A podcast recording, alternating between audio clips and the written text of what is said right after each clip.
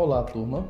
Esse podcast tem o intuito de realizar a correção das atividades que eu propus anteriormente na nossa última aula. A atividade se encontra em nosso livro da FTD, na página 562, unidade 17, e consta apenas três questões: a primeira, a quinta e a sexta. Vamos corrigi-las. A primeira questão diz assim: complete o quadro a seguir, substituindo as letras A, B, C e D pelos termos adequados.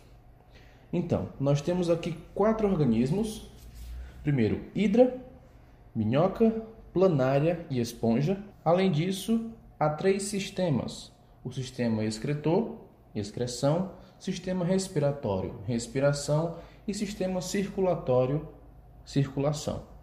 Então nós temos que apenas preencher as lacunas que estão incompletas. Por exemplo, como se dá a excreção em hidras? Hidras são indivíduos dos quinidários, que nós vimos anteriormente em sala de aula. O tipo de excreção deles é por difusão. Eles fazem a excreção pela própria célula. B é circulação de minhocas, de oligoquetas, anelídeos. Como ocorre a circulação desses indivíduos?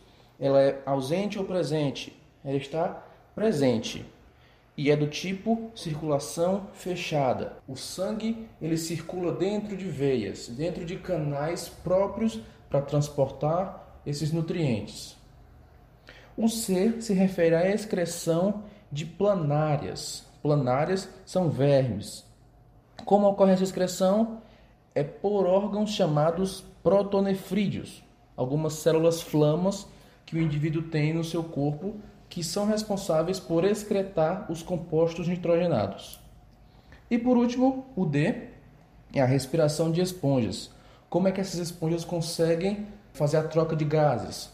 É por difusão também, célula a célula.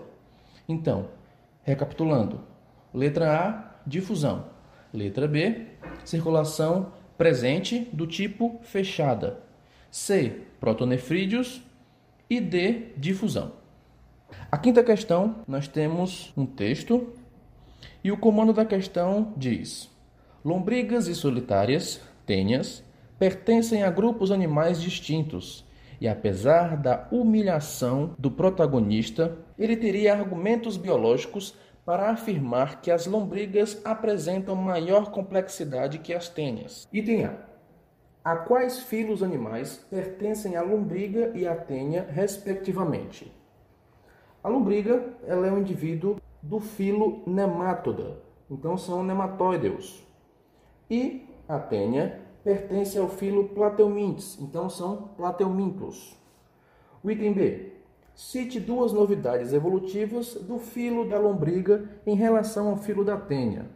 Nós podemos colocar, por exemplo, o sistema digestório que é completo, ou seja, de boca a ânus. Existe um compartimento de entrada e existe um de saída. Não é compartilhado o mesmo compartimento para entrada de alimento e saída de dejeto. Uma outra novidade evolutiva é o pseudoceloma, que é uma cavidade que vai comportar os órgãos e está presente nesses indivíduos, além de ter uma função importantíssima de esqueleto, de dar estrutura física para esses indivíduos, que é chamado de esqueleto hidrostático. A sexta questão, nós temos também um texto base e o comando da questão diz: As características mencionadas não permitem classificar esses novos organismos como os poliquetos. Item A diz assim: a que filo pertencem os poliquetos? Ao filo Anélida. Item B. Cite características que, em conjunto, permitiram identificar esse animal como poliqueto. Então, nós temos que caracterizar aqui, que elencar algumas características justamente para conseguir identificar esse indivíduo como um poliqueto. Nós podemos aqui citar o corpo segmentado, então eles têm metameria, o corpo totalmente dividido em alguns anéis.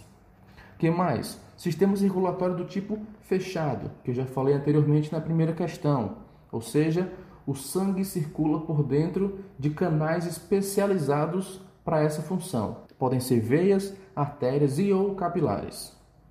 Além disso, o hábito de vida desses indivíduos é aquático, então eles conseguem viver embaixo da água. Eles possuem ainda parápodes, que são algumas estruturas corporais que ficam na lateral do corpo, responsáveis por locomoção e respiração. E o item B pergunta: quais são as outras duas classes desse filo?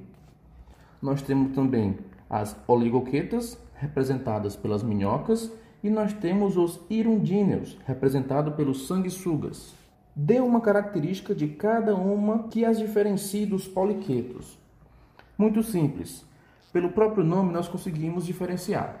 Poliqueto, é, se nós esmiuçarmos essa palavra, nós temos poli, que se refere a muito, e quetos, que se refere a cerdas.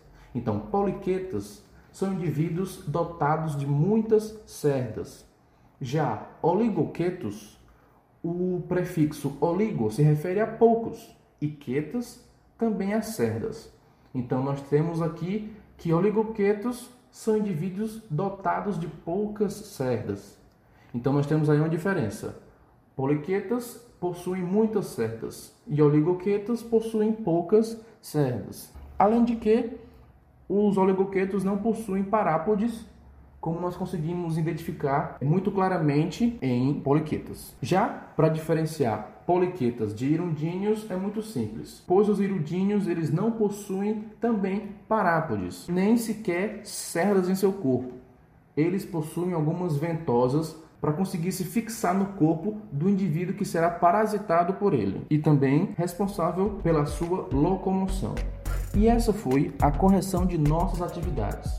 Muito obrigado e até a próxima.